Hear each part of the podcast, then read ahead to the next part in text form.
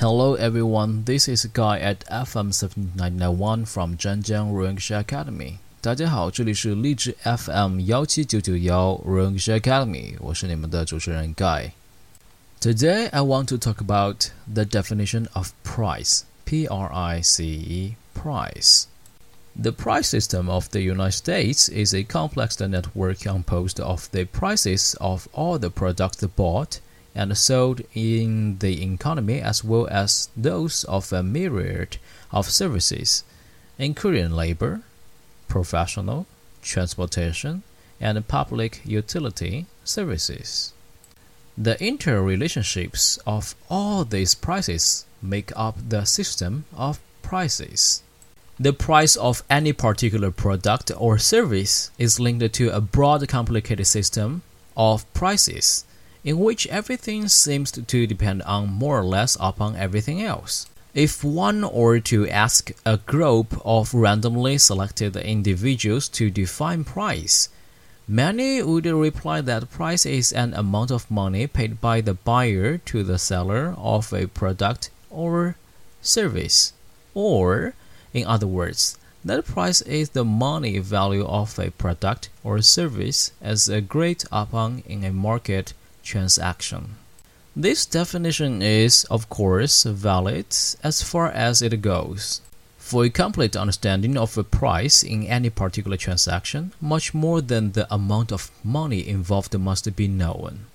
Both the buyer and the seller should be familiar with not only the money amount, but with the amount and the quality of the product or service to be exchanged, the time and the price at which the exchange will take place and the payment will be made, the form of money to be used, the credit terms and the discounts that apply to the transaction, guarantees on the product or service, delivery terms, return privilege, and other factors. In other words, both buyer and seller should be fully aware of all the factors that comprise the total package being exchanged for the asked for amount of money in order that they may evaluate a given price. 价格的定义：价格决定资源的使用方式，价格也是有限的产品与服务在买方中的配给手段。美国的价格系统是复杂的网状系统。 包括经济生活中一切产品买卖的价格，也包括名目繁多的各种服务，诸如劳动力、专职人员、交通运输、公共事业等服务的价格。所有这些价格的内在联系构成了价格系统。任何一种个别产品或服务的价格都与这个庞大而复杂的系统密切相关，而且或多或少地受到系统中其他成分的制约。如果随机挑选一群人，问问他们如何定义价格，许多人会回答：价格就是根据卖方提供的产品或服务，买方向其付出的钱数。换句话说呢，价格就是市场交易中大家认同的产品或服务的货币量。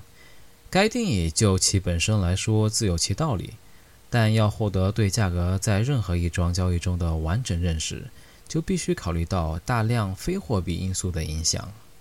买卖双方不但要清楚交易中的钱数，而且要非常熟悉交易物的质量和数量、交易的时间、地点、采用哪种形式付款、有怎样的缓付和优惠、对交易物的质量保证、交货条款、退赔权利等等。也就是说，为了能估算所价，买卖双方必须通晓构成交易物价格的通盘细节。That's all for the price. The definition of price。以上呢就是关于价格的定义。希望听众朋友们在听到之后，可以将上面好的句子都运用到自己的作文当中，这样也可以为自己的作文加分哦。最后呢，让我们一起为 MH 三七零上的所有乘客还有机组人员祷告吧，希望他们能够平安。就像韩寒说过的。有时候，最好的词语不是五彩缤纷，不是兴高采烈，不是锦上添花，也许就是虚惊一场。希望这一次也是虚惊一场吧。That's all for today. Uh, see you next time. Bye bye.